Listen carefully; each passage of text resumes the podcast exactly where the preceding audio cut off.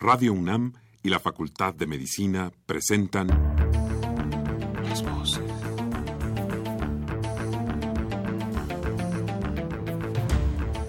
Voces. Las voces. Las voces. Voces. Las voces de la salud. Reflexión y análisis de las ciencias médicas.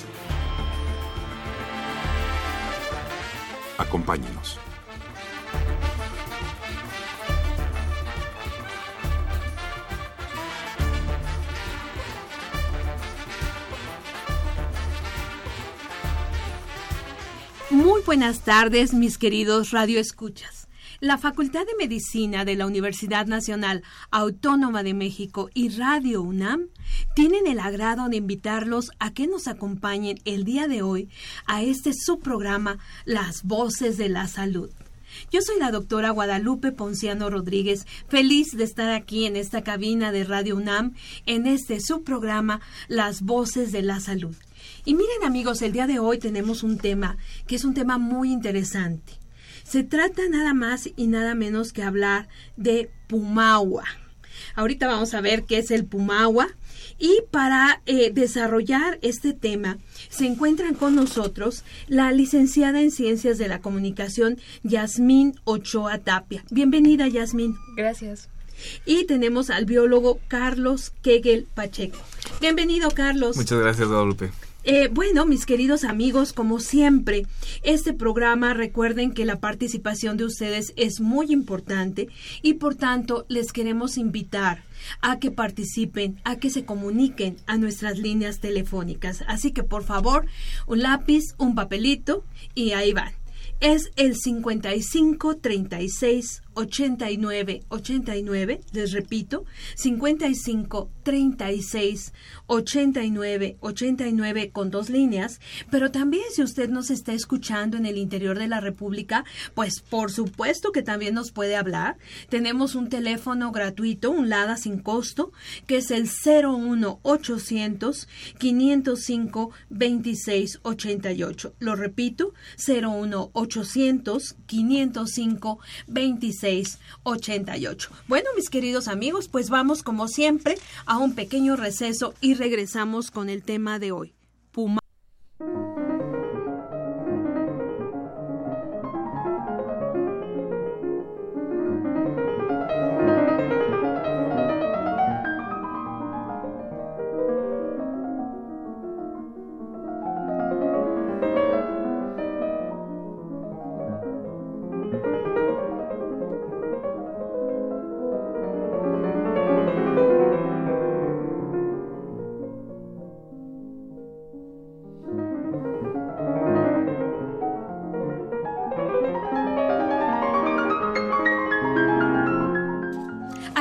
De nuevo con ustedes, mis queridos amigos, en este subprograma Las Voces de la Salud. El tema de hoy, Pumagua, los invitados, Yasmín Ochoa Tapia y Carlos Quejel Pacheco. Y bueno, pues como siempre, mis queridos amigos, les voy a presentar a nuestros invitados. Yasmín es actualmente, bueno, ella es licenciada en Ciencias de la Comunicación y actualmente es colaboradora en el área de fomento a la participación social del programa Pumagua. Pues de nuevo, bienvenida, Yasmín. Muchas gracias. Y tenemos al biólogo Carlos Quejel Pacheco. Él es biólogo por la Universidad Autónoma Metropolitana y actualmente es el responsable del área de calidad del agua también en el mismo programa Pumagua. ¿Sí? Muchas gracias. Bueno, pues bienvenidos. Y mire, yo quisiera empezar aquí un poquito eh, hablando de este maravilloso líquido. Yo quisiera que nuestros radioescuchas pues pusieran en el ojo de su mente esa imagen maravillosa que hemos visto tantas veces de un planeta azul que se ve a lo lejos desde el espacio. Ese maravilloso planeta azul pues es nada más y nada menos que nuestra Tierra. Y bueno, parecería en lugar de tierra, ¿verdad? Podría ser un planeta de agua. Fíjense, amigos, vamos a empezar con algunos datos interesantes sobre este maravilloso planeta Tierra y también el maravilloso elemento agua. Fíjense que se estima que un 71% del planeta Tierra está cubierto por agua. y el 29% es masa continental. Y bueno, vamos a ser un poco más específicos. De la cantidad total del agua, el 96.5% es agua salada y se distribuye entre los océanos, mientras que el restante 3.5% pues es agua dulce y se encuentra a nivel superficial en forma de ríos y arroyos y a nivel subterráneo está formando los acuíferos naturales y por supuesto en forma de hielo en los polos y en las cimas de las montañas.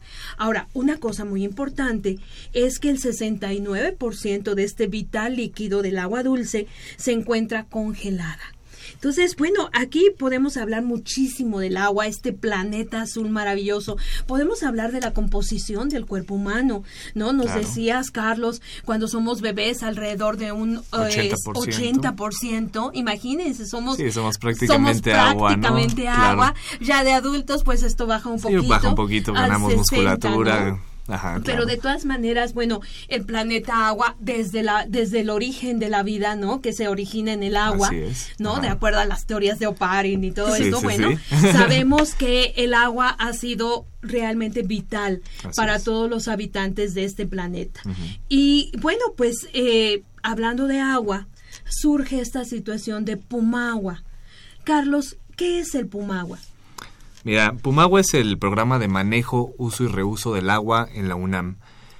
Esto surgió aproximadamente hace unos ocho años, este, a través de foros mundiales del agua, donde se comenzó a ver la preocupación que, que, existía en el mundo, ¿no? No únicamente en el país ni únicamente en la UNAM, de este tema del agua, ¿no? ¿Qué se estaba haciendo con el agua? ¿Dónde iba el agua? ¿Qué tecnologías se estaban utilizando? Entonces, a partir de esto se plantea una idea, ¿no? Crear este programa. Entonces, lo primero que se hace fue hacer un diagnóstico de cómo estaba la UNAM, ¿no? Cómo estamos trabajando en la UNAM ahorita. Entonces se encuentran varios problemas, ¿no? Por ejemplo, se encuentra que una gran cantidad del agua, alrededor del 50% del agua se perdía en fugas. La calidad del agua era buena, sin embargo, no existía como un control total, ¿no? No no no existía como un programa de monitoreo. un control de calidad, exactamente, exactamente. No se tenía como la información adecuada de, de, todo, ¿no? Y también como de la parte de, de la influencia que tenían las personas, pues tampoco, no era nula, ¿no? La gente no conocía qué pasaba con el agua, de dónde venía el agua, hacia dónde iba el agua, ¿no? Entonces también había un poco de desinformación de esta Oye, parte. Carlos, perdón que te interrumpa, pero bueno, estoy un poco pensando, amigos, y yo espero que todos ustedes alguna vez hayan ido a la ciudad universitaria, ¿no? Además se los recomiendo porque es un lugar precioso, ¿no? Eh, un domingo caminando, ¿qué tal? Por las islas, ¿no? por Rectoría. su nombre lo dice, es, claro. Es una ciudad, es un lugar enorme, eh, pues construido sobre un emplazamiento muy interesante del lava, ¿no? Este, lava volcánica, ¿no? Del Chitle. Y bueno, esto le da una connotación muy particular. Entonces, bueno, creo que tienes razón. Esto, la preocupación, si tenemos una ciudad ¿no? Universitaria en el sur de la ciudad con características, ¿no? De fisonomía pues muy particulares. Eh, pues qué interesante que se, que se voltee a ver que el agua es un elemento vital, ¿no? Todas las áreas verdes, por ejemplo, que tenemos, ¿no?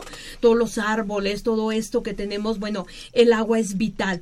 Carlos, nos decías de este diagnóstico que se hace y bueno, que eh, algunas cosas se eh, evidencian, ¿no? Por ejemplo, las fugas y todo. Pero en este momento, entonces, cuando surge Pumagua y se utiliza la información de este diagnóstico, ¿qué es lo que se plantea como programa? Nos planteamos varias, varias metas eh, en las diferentes áreas que tenemos.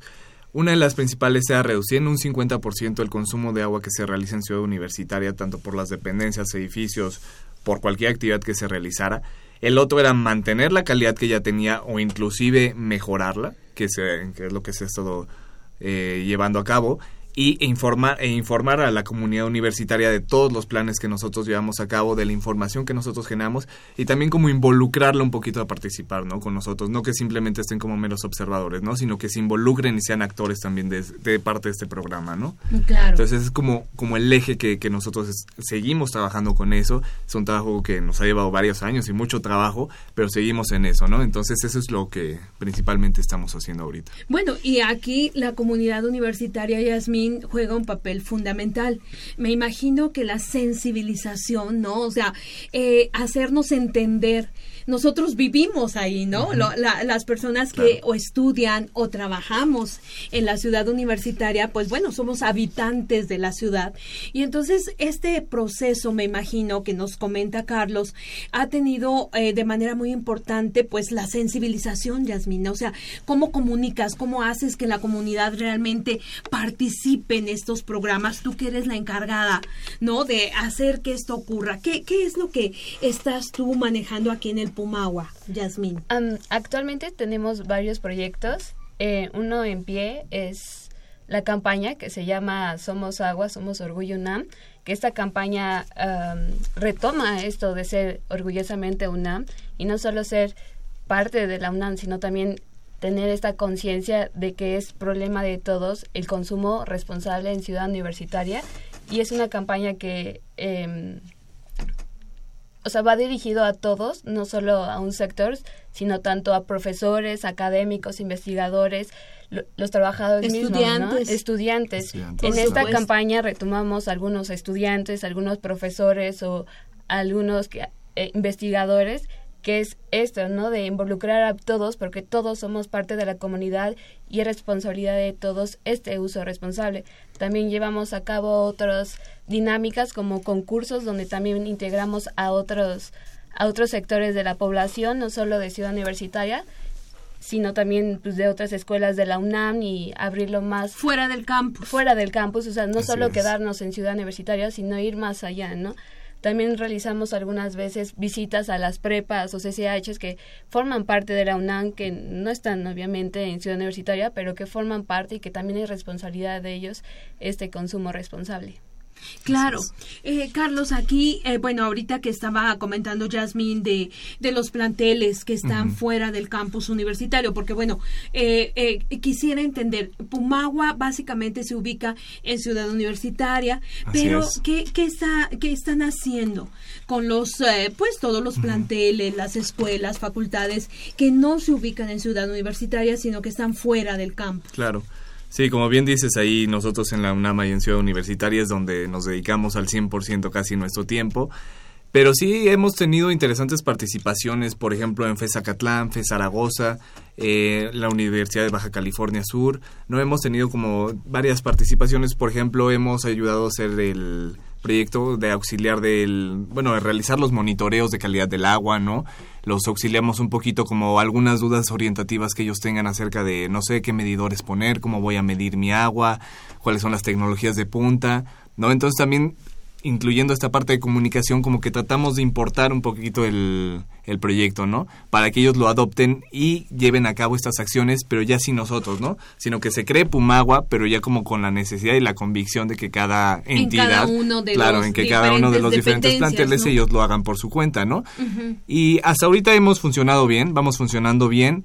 Y bueno, también tenemos algunos otros proyectos por fuera que estamos tratando de, trabajar. Igual te, te, platicaré un poquito ya más a detalle más adelante. Ok, perfecto. Pero, pero sí, sí, o sea, sí hemos tenido buena, buena influencia y buena respuesta por parte de, de la comunidad universitaria que no está dentro de Ciudad Universitaria. Ah, muy bien. Oye, Carlos, eh, estaba pensando ahorita que dijiste, bueno, que se hizo de alguna manera como un, pues un censo, ¿no? De qué estaba pasando en la ciudad universitaria. Se me ocurrió eh, qué cantidad de agua estamos utilizando. Me imagino que debe ser una cantidad enorme, ¿no? Eh, no sé. Sí, realmente es, bueno, era impresionante, yo creo que sigue siendo impresionante. Ahí en Ciudad Universitaria tenemos tres pozos de, de, extracción. Contamos con nuestra propia agua que no depende del, sistema de aguas de México. Ah, mira, eso es muy importante. Ah, sí, exacto. Entonces realmente tenemos nuestra agua que se puede decir que es nuestra y tenemos el control de nuestra agua, que realmente sí, obviamente nosotros tenemos que, cuidarla, ¿no? Por, para que la sigamos teniendo.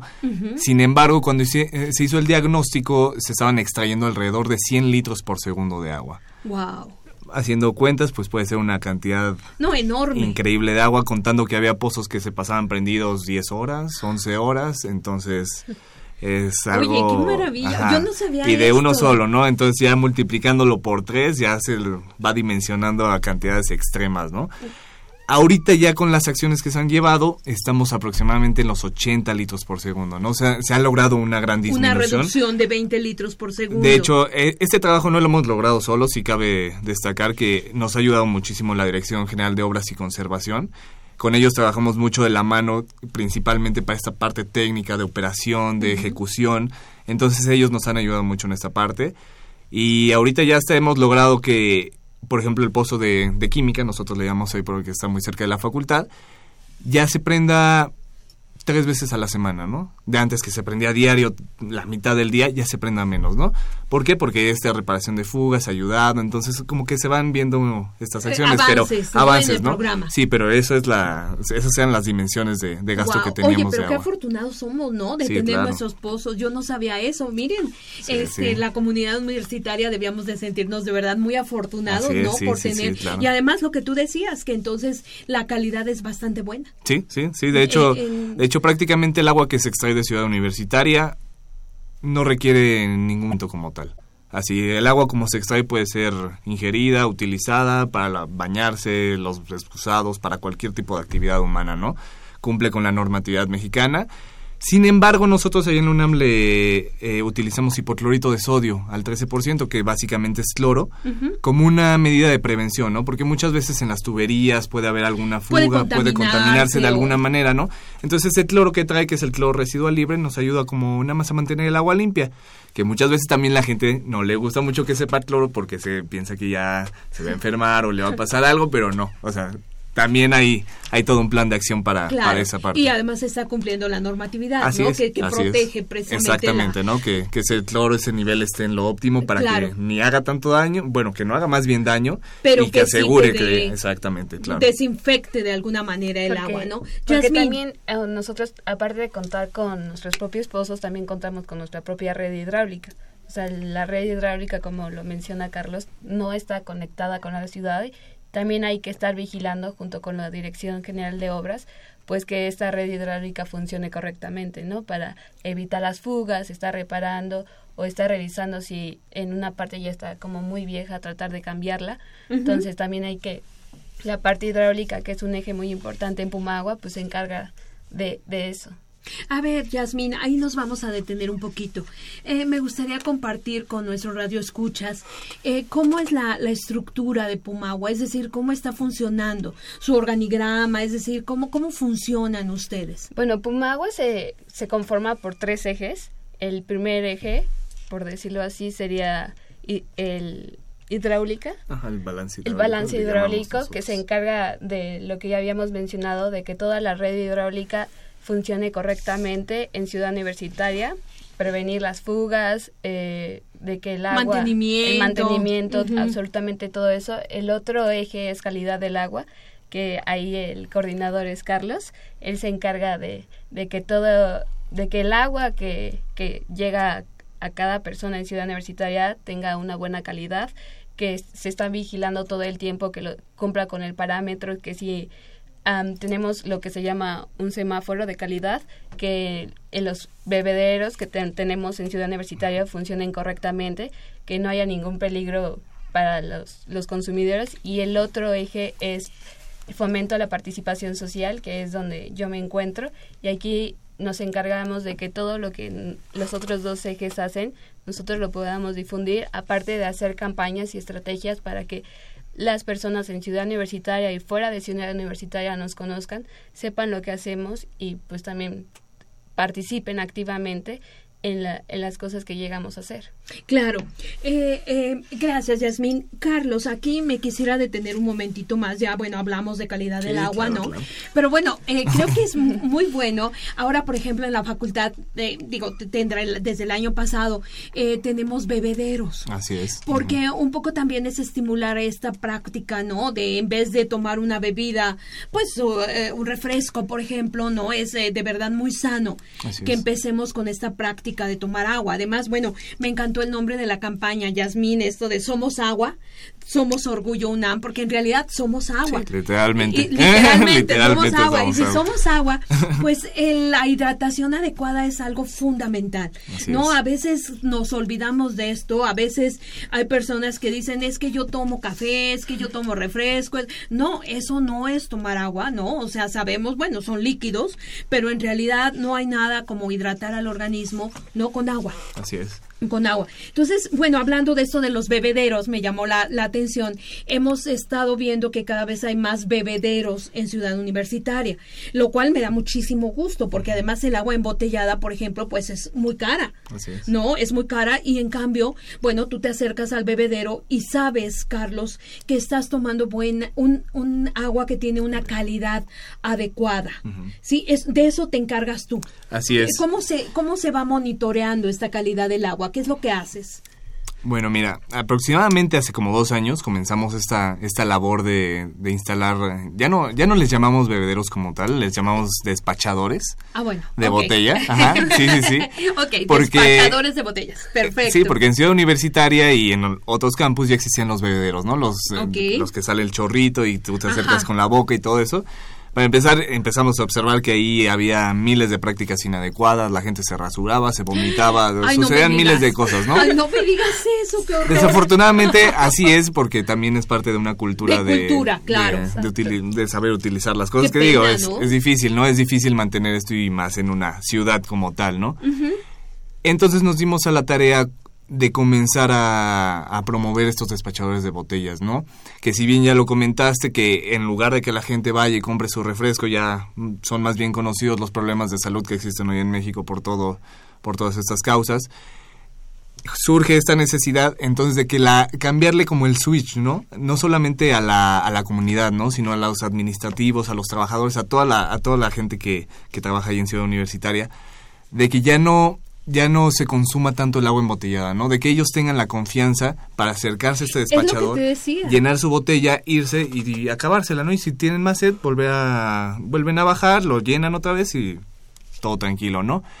Entonces, Además, tienen ahorras, objetivo Carlos. económico Además hay un ahorro, y, claro. y ecológico, ¿no? Desde la parte ecológica, el ahorro del PET, ¿no? Del consumo del PET, de toda esta generación.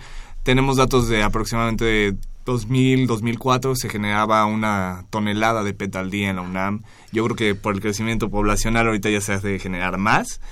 Y desde la parte económica es un ahorro para los para toda la para toda la gente que consume, ¿no? Ya no tienen que estar comprando el agua embotellada, que no siempre es símbolo de buena calidad, ¿no? El agua embotellada no, no, no nos asegura que tenga una buena calidad, ¿no? Hemos hecho pruebas, se han hecho pruebas, el Politécnico Nacional ha hecho pruebas, desde embotelladoras hasta en N cosas, ajá, exactamente. Y muchas veces no, no cumplen con la calidad adecuada, ¿no? Entonces nosotros tenemos un programa de monitoreo semanal, donde semanalmente estamos yendo a cada bebedero, también monitoreamos puntos de la red de distribución, lo que son llaves comunes, y nosotros les hacemos pruebas mi- microbiológicas y fisicoquímicas semanalmente. Además de eso, tenemos unos sistemas de monitoreo en tiempo real, los cuales nos están agregando, bueno, nos están arrojando información, perdón, de, de la calidad del agua que estamos recibiendo en Ciudad Universitaria. Tenemos monitoreo en cisternas, vienen laboratorios externos certificados a hacernos pruebas de radioactividad, sales, metales, todo. Entonces tenemos ya realmente como un programa de monitoreo ya muy bien armado y muy bien trabajado que nos asegura que el agua que se está distribuyendo en esos despachadores ni siquiera tienen filtro los despachadores. Entonces el agua viene como directa de la red de distribución. Así como sale del pozo, así es como tú la estás tomando, ¿no? Recibiendo, Exacto, wow. ¿no? Entonces también es un ahorro para las dependencias que no tienen que estar en el mantenimiento del filtro y que el mantenimiento de no sé qué, porque muchas veces si los filtros se les deja de dar mantenimiento, sale Se peor la cosa. en- Exactamente. en Entonces se transforman en un punto de contaminación que es lo que justamente no queremos, ¿no? Es una labor ardua, pero afortunadamente ahorita hemos tenido muy buenos resultados en esa parte y seguimos trabajando, ¿no? Para, para conservar esos resultados e incluso mejorarlos, ¿no? Si en el camino seguimos encontrando nuevas o mejores cosas, ¿no? No, bueno, pero es que este programa de monitoreo, yo por eso te preguntaba, porque además, bueno, esto, mis queridos amigos y a la comunidad universitaria que nos está escuchando, pues es de verdad, te da mucha confianza escuchar que hay todo un programa estructurado de Así es. monitoreo que está evaluando la calidad eh, del agua, ¿no? Desde diferentes puntos de vista, como tú dices, ¿no? De eh, la cuestión biológica, ¿no? Eh, la cuestión de componentes de metales pesados, radioactividad, etcétera. Entonces, eh, Jasmine, ¿Cómo se comunica esto a la comunidad? O sea, se han hecho campañas, me, me podrías ahondar un poquito más, porque tenemos que saberlo, ¿no? O sea, es algo que es una información valiosísima. Sí, claro. nuestra primera estrategia fue realizar eh, infografías. Estas infografías las empezamos a difundir en nuestras redes sociales porque nos dimos cuenta que muchas muchas personas, o sea, la mitad de la de la comunidad en Ciudad Universitaria no nos conoce, no conoce el programa Pumagua, entonces empezamos por ahí, ¿no? Que primero nos conocieran, que supiéramos qué hacíamos y después empezarles a, a llevar esta campaña que somos Somos Agua, Somos Orgullo UNAM. En esta campaña eh, promovemos principalmente dos de los objetivos que es el, los despachadores, que es el consumo de agua en Ciudad Universitaria y el otro que es el reporte de fugas, porque pues también es labor de todos en Ciudad Universitaria reportar las fugas, ¿no? porque a veces es como muy complejo que Pumagua esté detectando las, las fugas cuando pues, no, no estamos como en todos lados, entonces es muy importante que la, la, la participación de, de, la comunidad universitaria sea muy activa en este, en este problema. Claro, y como decíamos, pues es una ciudad. Sí, claro. Entonces realmente sería muy difícil que ustedes como Pumagua no pudieran estar, en, todos lados, evaluando, ¿no? Midiendo, viendo qué pasaba, ¿no? ¿Tienen algún teléfono? Eh, que podamos compartir con los radioescuchas, porque acuérdense que una parte importante también de, de los eh, pues universitarios nos escuchan o algún correo, alguna página. Bueno, podemos eh, tener es este tele, es el teléfono, amigos, miren, es 5623 3500, lo repito. 5623-3500 con la extensión 1526. Y el correo es contacto pumagua. Sí, claro, así contacto pumagua arroba También estamos en nuestras redes, nuestras redes sociales, estamos en Facebook y en Twitter y, y también nuestra página oficial que es pumagua.com Punto UNAM. UNAM. Punto MX. este, les repito, mis queridos amigos, bueno, aunque ustedes no estén en Ciudad Universitaria, si están ahí, bueno, por supuesto es todavía más importante. La página es www.pumagua.unam mx y el teléfono si hay alguna fuga, si ustedes observan alguna situación ahí en Ciudad Universitaria, 5623-3500 con la extensión 1526. Porque sí, bueno, esto es muy importante, ¿no? Que lo sepamos todo. Pero además estoy contentísima. Ya nos vamos a traer agua de Seúl, ya no vamos a utilizar aquí agua embotellada, mis queridos amigos, porque aquí nos está diciendo Carlos que realmente es un, agua que tiene una muy, buena, calidad. agua segura. Entonces, bueno, pues van a ver, vamos a cambiar nuestros hábitos y bueno, yo creo que esto es también algo eh, muy importante, ¿no? Eh, ¿Qué podemos hacer? Todos usamos agua, todos necesitamos agua para sobrevivir, pero también para nuestras necesidades, ¿no? Para bañarnos, lavarnos las manos, lavar trastos, etcétera, etcétera. Yo creo que es muy importante y me imagino que ustedes también están trabajando eh, para eh, cambiar algunas cosas, ¿no? O sea, para que modifiquemos de alguna forma eh, todas estas prácticas que a veces lo que estamos haciendo es gastar mucho, mucho el agua, ¿no? para ahorrar. ¿Cuáles son algunas de esas prácticas, por ejemplo, Carlos, que podemos seguir? Bueno, mira, aquí hay un secretito que no les habíamos dicho, bueno, más bien igual no mencionado, pero ahí en Ciudad Universitaria también tenemos nuestra planta de tratamiento de aguas residuales tenemos tres plantas de tratamiento de agua residuales. Enfrente de la Facultad de Medicina. Enfrente de la Facultad de Medicina, exacto. Desde ahí yo creo que... desde ahí se ve, ¿verdad? Sí, ustedes sí la conocen, cierto. Pero, por ejemplo, eso, eso nos ayuda mucho como una práctica de, de ahorro, ¿no? Alrededor del 40% del agua que, que, que llega a los drenajes se trata y esa agua se, se utiliza para regar las áreas verdes, ¿no? Alrededor de 50 hectáreas se está utilizando ahorita. 50 hectáreas. De, ciento, de 150 hectáreas de áreas verdes que, con las que cuenta Ciudad Universitaria. Entonces, por ejemplo, esa es una parte muy importante para, para nosotros del cuidado del agua de nuestra parte, ¿no? Sin embargo, también es lo mismo, ¿no? De involucrar a la comunidad para que ellos también si ven que se está tirando el agua, la cuiden, ¿no? O si dentro de la universidad también, ¿no? Si van a lavar su material en el laboratorio, eh, pues no estar ahí 10 minutos lavando el mismo frasco, ¿no? O sea, solo lo necesario y dejarlo bien, y ¿no? tampoco vertir estas sustancias al, al, drenaje, ¿no? O sea, porque también llega a contaminar mucho. O en casa también no echar, por ejemplo, el aceite en el drenaje ya llega a contaminar demasiado demasiado el agua y luego es muy difícil como estar tratando el agua. También en casa podemos hacer más cosas como bañarnos cinco minutos, no dejar el agua con, abierta cuando lavamos las manos. O cuando te estás enjabonando, ¿no? O lavando, cepillando, los, dientes. Lavar el coche con cubeta en vez de mangueras. También captar la lluvia y poder limpiar, no sé, el coche o, las plantas, todo esto, regar las plantas de noche. Entonces, son prácticas que a veces son muy fáciles de hacer y muy pequeñas, pero que al final de cuentas tienen pues una gran ventaja, ¿no? no, claro, y que además no solamente las puedes realizar en ciudad universitaria, sino que son aplicables a tu vida cotidiana. En todos lados donde estemos se tienen No, y además es que en serio, de verdad, a mí me yo quisiera eh, todavía enfatizar más con nuestro radio escuchas, de veras la importancia del agua. Sí. No, el agua, bueno, creo que hemos hablado de ella, pero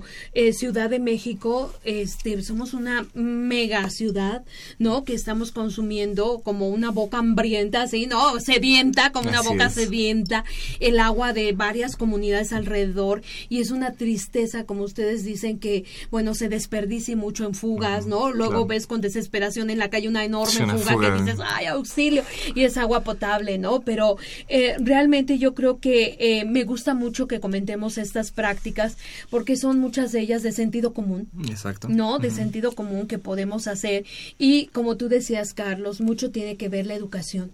No, la educación, esto que mencionaba Yasmín, eh, de que, eh, bueno, muchas personas ven el drenaje como un hoyo negro a donde se va todo, ¿no? Se puede ir todo, aceite, sustancias químicas, este, una gran cantidad de jabones, etcétera, pues realmente dificulta, ¿no? Dificulta el tratamiento del agua. Eh, esta planta, yo ya, ya conocíamos la, la, planta, pues, porque está enfrente de nuestra, de nuestra facultad, pero además, bueno, bueno, esto es algo muy importante porque nos habla de que en la ciudad universitaria estamos tratando, ¿no? De que una parte del agua que, que va a drenaje regrese en forma de agua tratada a las áreas verdes, ¿no? Que esto es algo, pues con la cantidad de hectáreas, yo no, no, no me daba idea de que tuviéramos 150 hectáreas de, de áreas verdes. Es impresionante, ¿no? Es maravilloso estar en esa ciudad, en esa gran ciudad universitaria. bueno, mis queridos amigos, pues como siempre vamos a hacer un pequeño corte aquí a la mitad de nuestro programa. Qué rápido se va el tiempo, ¿verdad? Y más con temas tan interesantes. Mis queridos amigos, repito, 55 36 89 89 y el 01 800 505 26 88 para que nos llamen, nos pregunten y nos hagan comentarios. Regresamos en un momento.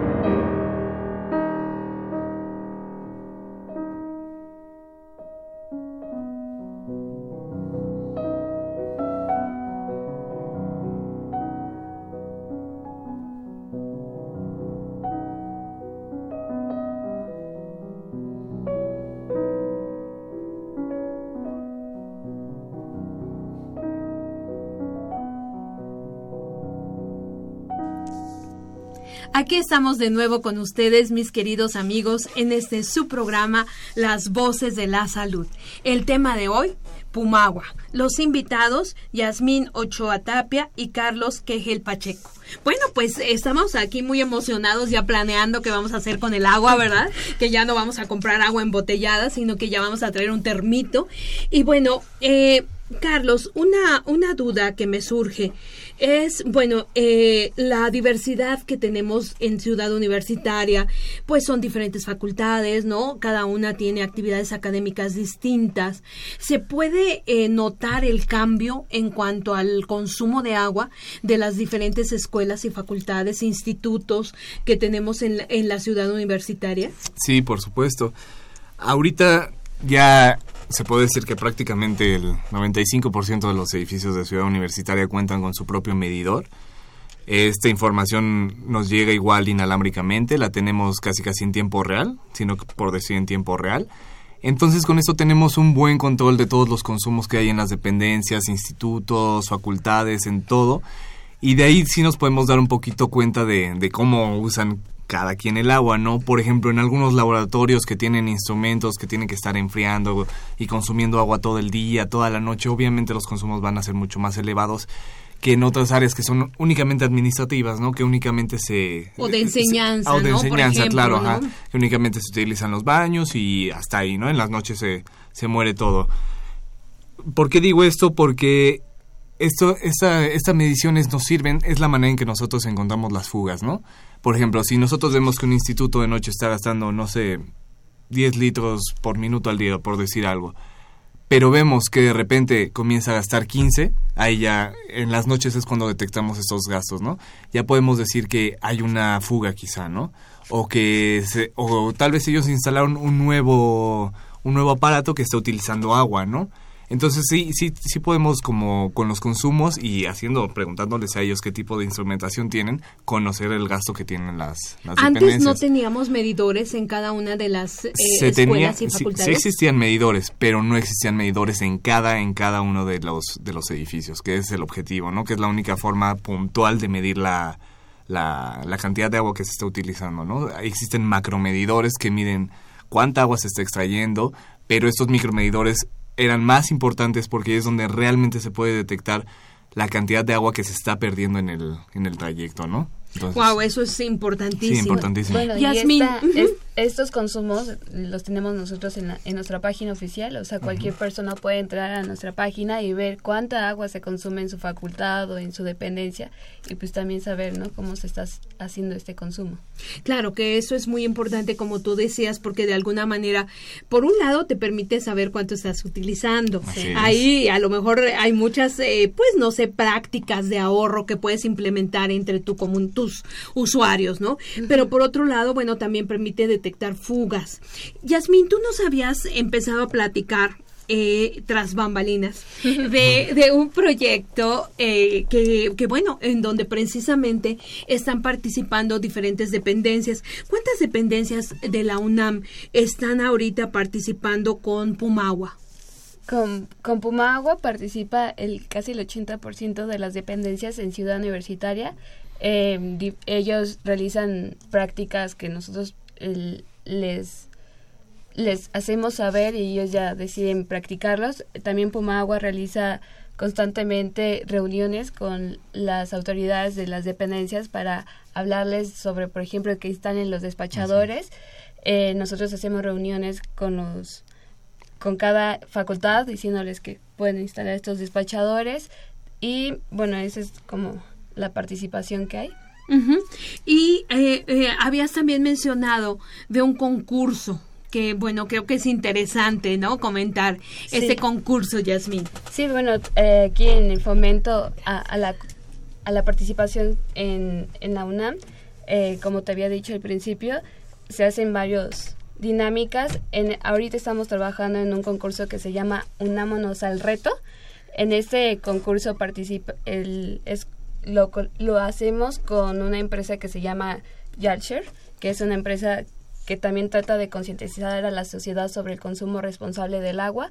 Estamos trabajando con ellos y en este concurso solo participan cuatro facultades de Ciudad Universitaria, es nuestro como proyecto piloto de este concurso. Ya veremos si en futuro si Para este- que puede ser increíble que participaran todas. Todas, que participaran ¿verdad? todas, pero escogimos a cuatro facultades que eh, obviamente incluye a, Dinos, la, a dinos, la Facultad dinos. de Medicina.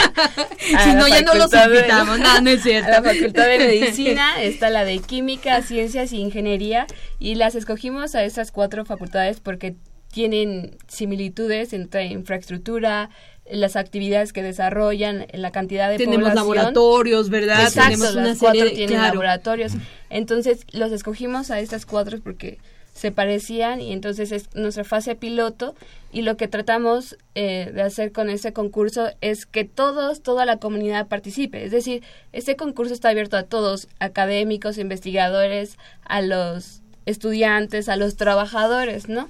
Entonces, la facult cada facultad puede realizar actividades como ellos quieran, deben de tener como una participación activa, eh, cada facultad decide como la- Decide qué hacer. qué hacer, ¿no? O sea, Ajá. ¿cómo le vamos a hacer para, para reducir nuestro consumo de agua? Y aparte, lo importante aquí del concurso no es que están compitiendo con las otras facultades, o sea, están compitiendo consigo mismos porque eh, los parámetros que nosotros vamos a utilizar para la evaluación es de los años pasados cuánto redujeron su consumo en este en, en estos tiempos. El concurso ya empezó por decirlo así em- es dura todo este semestre. Al final en noviembre vamos a, a tener una pues, la facultad La- ganadora. En la facultad ganadora se va a realizar un festival. Este festival está también nos apoya la de GACO que la de GACO nos va a ayudar a hacer un concierto en la facultad ganadora. Y bueno también tenemos eh, otros patrocinadores que nos van a proporcionar estos regalos y estos regalos se van a sortear al final del, del Oye, festival pues suena muy bien, Yasmín. Y qué bueno que me lo dices. Ah, voy a- Ahora voy a llegar a la facultad a ver qué, a ver qué hacemos. Bueno, miren, tenemos aquí, muchas gracias, mis queridos radioescuchas. Como siempre, atienden a nuestro llamado el señor Fernando García de Catepec. Señor García, qué lindo que nos escribe y además, bueno, no tiene por qué dar gracias. Muy lindo, nos dice que muchas gracias por el programa. Al contrario, gracias a usted por escucharnos. Y nos pregunta, Carlos, creo que aquí podemos co- eh, comentar algo que sea útil. Claro. Nos dice que él quisiera saber cómo utilizar, por ejemplo, el agua de lluvia. El agua de lluvia es algo importante. Sí, bueno, el agua de lluvia desde siempre, desde nuestros antepasados la, la habían utilizado, era una práctica común que se llevaba a cabo. Se dejó de utilizar, eh, vino las épocas gloriosas del agua aquí en México y hoy ante las dificultades que se ¿Qué presentan, tenemos? Vuelve, ¿no? Vuelve como una opción viable, como una opción barata, como una opción al alcance de todos que, que nosotros podemos hacer uso, ¿no? Como tal, el agua de lluvia viene prácticamente limpia, eh, cristalina, se puede decir. Realmente nosotros le llamamos que es un agua pobre porque no trae ningún tipo de minerales, no trae ningún tipo de contaminantes. Entonces, realmente es un agua que se puede ser utilizada inmediatamente para cualquier actividad de nuestro hogar, ¿no? Sin embargo, sí es importante resaltar la manera en la que la vamos a captar, ¿no? Porque si vamos a poner unas canaletas que capten el agua, pero las canaletas están sucias y luego el agua llega con mucha tierra, ¿no? Entonces sí, sí debe de haber un procedimiento como de, de captación. Oye, Carlos, perdón que te interrumpa. ¿Y en la atmósfera no se contamina con la, la, la, la- la contaminación atmosférica? Justo, justo eso hoy. Ajá, exacto, sí. Por lo que justo la lluvia ácida, todos estos fenómenos que ocurren en la atmósfera y más hoy en día que está contaminadísimo, eh, se recomienda que los primeros 20 minutos de lluvia, que son los que vienen más cargados con Lavan. contaminantes, ajá, son los que lavan, ¿no? Entonces después de ese tiempo ya es cuando se recomienda captar el agua, ¿no? Que ya viene un agua limpia, que ya viene un agua ya sin tantos sulfatos eh, o algún otro tipo Oye, de muy buena idea. ¿no? Pues Ahora con estos chubascos que ha habido en la Ciudad de México. Pequeños poner chubascos, ¿no? claro, muy buena idea. Sí, exacto. Entonces realmente sí se pueden poner cubetas. Digo, si se va a utilizar para lavar el patio, para lavar el coche, no es necesario dejarlo correr 20 minutos, no se puede utilizar sin ningún problema. Pero tal vez si yo ya la quiero utilizar, no sé, para bañarme O o, lavar trastes. lavar trastes, que ya esté un poquito más en contacto con, conmigo, sí es recomendable dejar correr un tiempo las primeras lluvias, igual dejar pasar las primeras lluvias de la temporada y ya después comenzar a captar, ¿no? Que son las que vienen más cargadas con contaminantes, pero realmente la captación de agua de lluvia de hoy es una necesidad, yo la llamaría ya prácticamente. Y una práctica que te puede ahorrar, Exactamente, sí. Muy bien, bueno, ya, ya escuchó, eh, señor García Llamas, hoy se ve que va a llover. Sí, entonces, este, bueno, podemos empezar hoy practicando eso. Bueno, el señor Eduardo Ramírez, muchas gracias, señor Ramírez, y nos dice que si la red de agua de los lavabos de CU es la misma de los bebederos y si puede tener la confianza de beberla.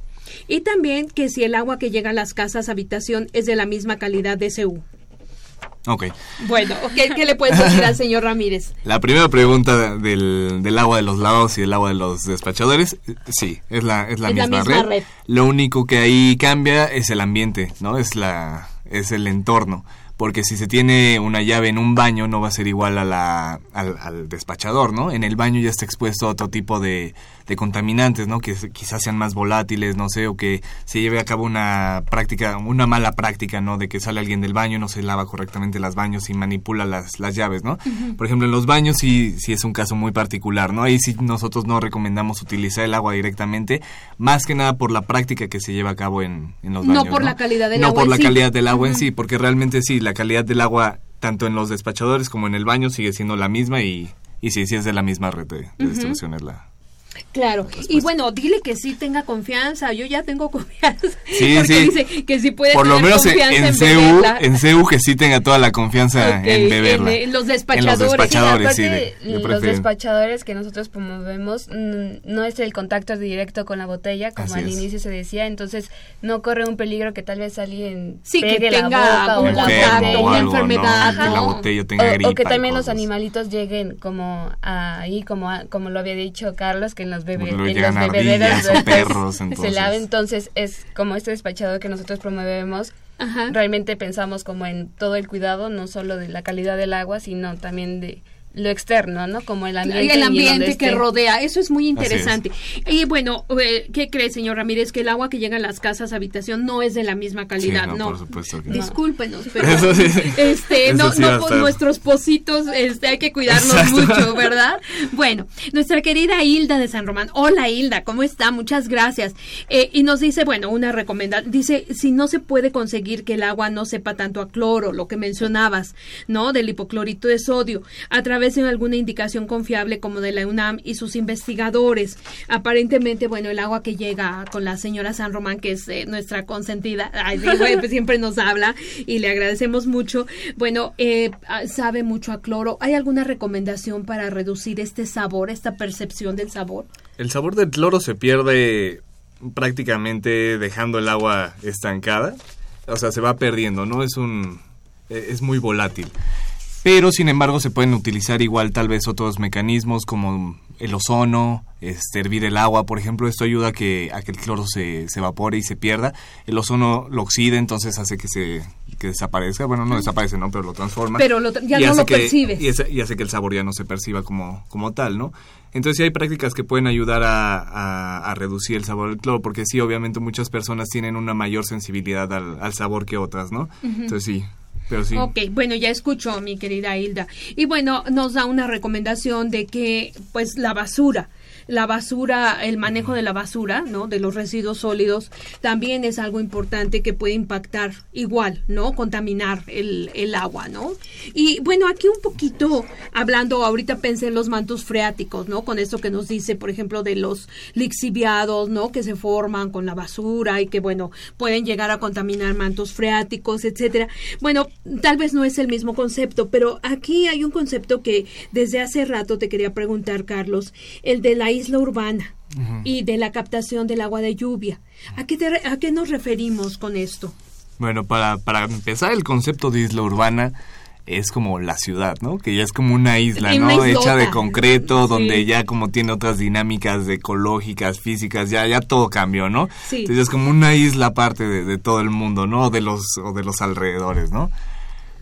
Lo, lo interesante en esto Ahorita estamos trabajando con, es una organización que justamente se llama Isla Urbana. Isla Urbana. Isla Urbana, los invito igual a, buscar eh, en Facebook, ahí pongan Isla Urbana y lo van a encontrar. Es una, son unos chavos que se han puesto las pilas durísimo con, esta, con este rollo de la captación de agua de lluvia. Ellos nos llamaron, eh, nos presentaron sus inquietudes, sus necesidades y afortunadamente creo que coincidimos en varios puntos. Y ahorita estamos comenzando a trabajar justamente para, para evaluar la calidad del agua de lluvia, ¿no? El objetivo de esto, ¿cuál es? demostrar o probar si realmente el agua que se está captando en algún momento puede llegar a ser utilizada para beber, ¿no?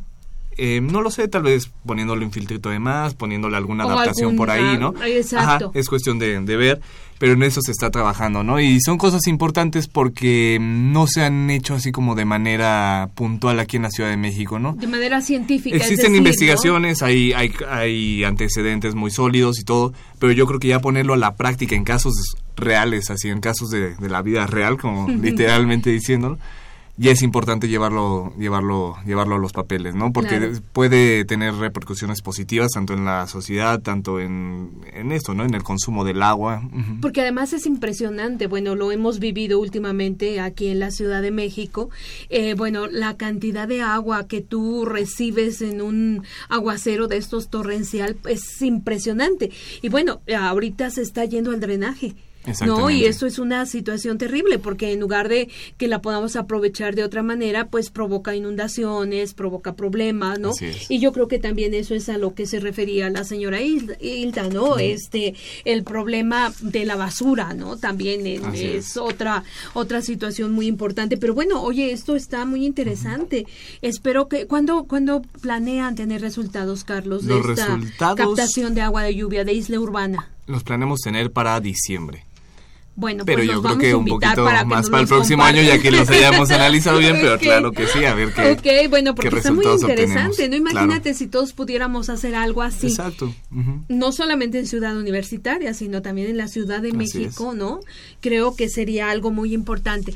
Yasmín, eh, en Pumagua, eh, un poquito más para ponerlo a, pues al público, a la disposición del público, este, eh, ¿tienen algún tipo de publicaciones? ¿Tienes algo que pudiéramos ofrecer a nuestros amigos que nos están escuchando? Claro, bueno, en nuestro, nosotros, nuestra página oficial, llegamos, más bien subimos toda la información que se llega a hacer. Por ejemplo, se hizo una, una una investigación sobre la percepción del agua en la Ciudad de México que se hizo para Conagua en colaboración con con el INEGI. Con el INEGI. INEGI. Y bueno, los resultados salieron tanto en la Gaceta y nosotros lo... Oigan, ¿y qué, qué, qué, salió? A ver, díganme, porque eso es importante. ¿Qué, qué, qué, qué percepción tenemos sobre el agua? Bueno, es más bien como de cuánta, cuánto porcentaje de agua le llega a la población y realmente es un porcentaje bastante bastante bajo. a la mayoría de las personas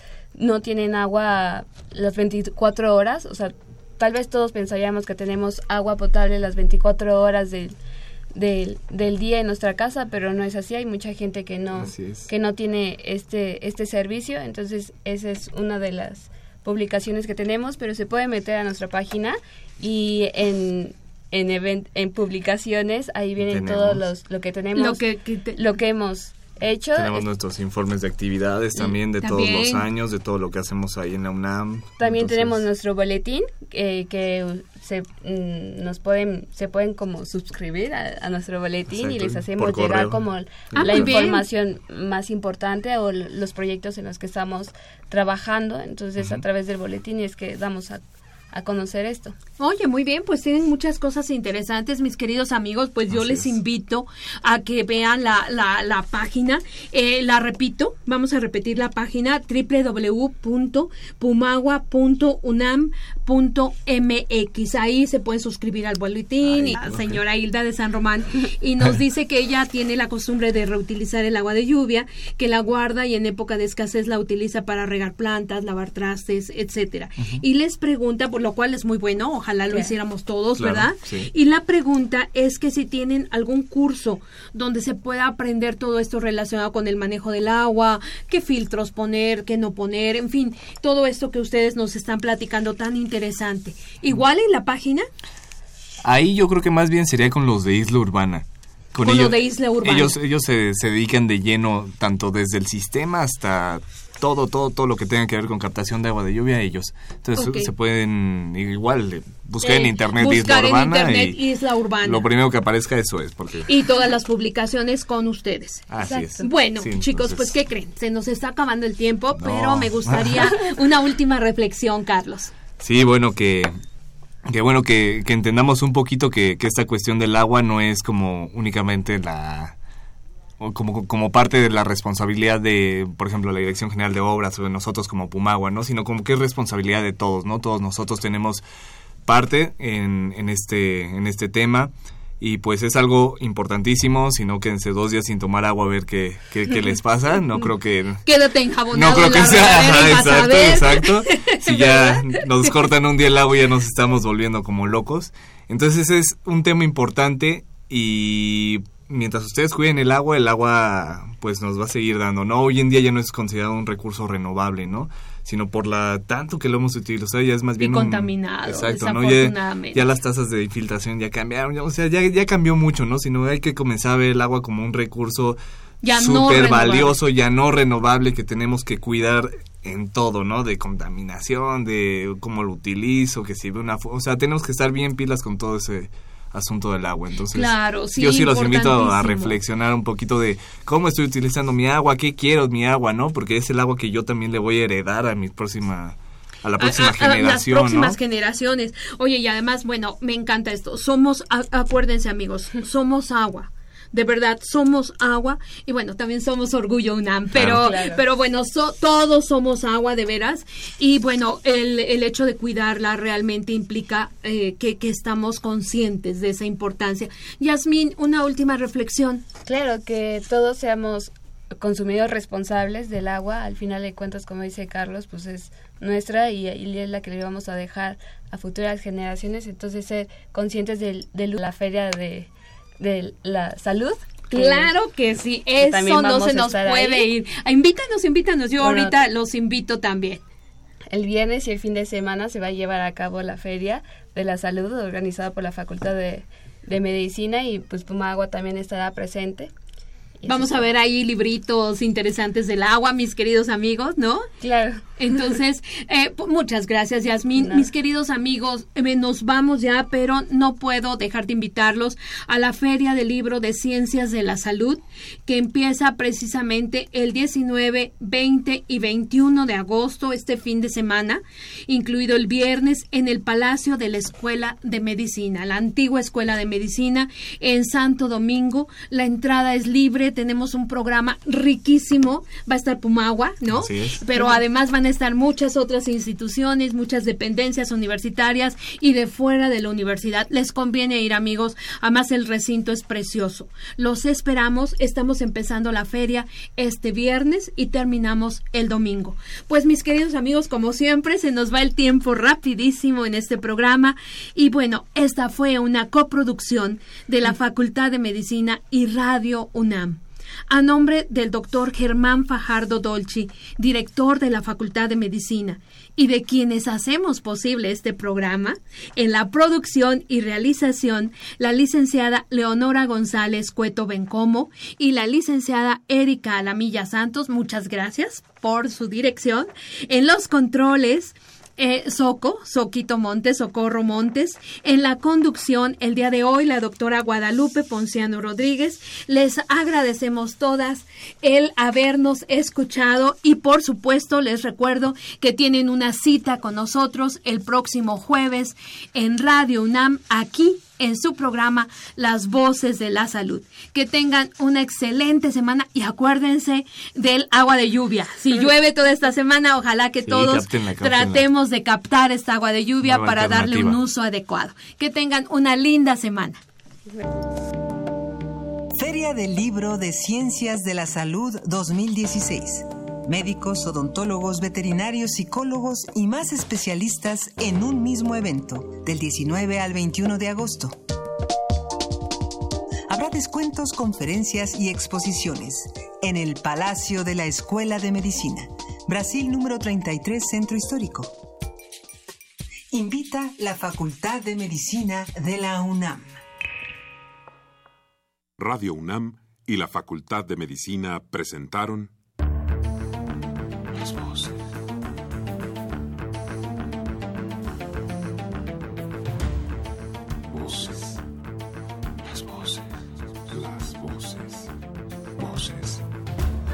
Las voces de la salud. reflexión y análisis de las ciencias médicas.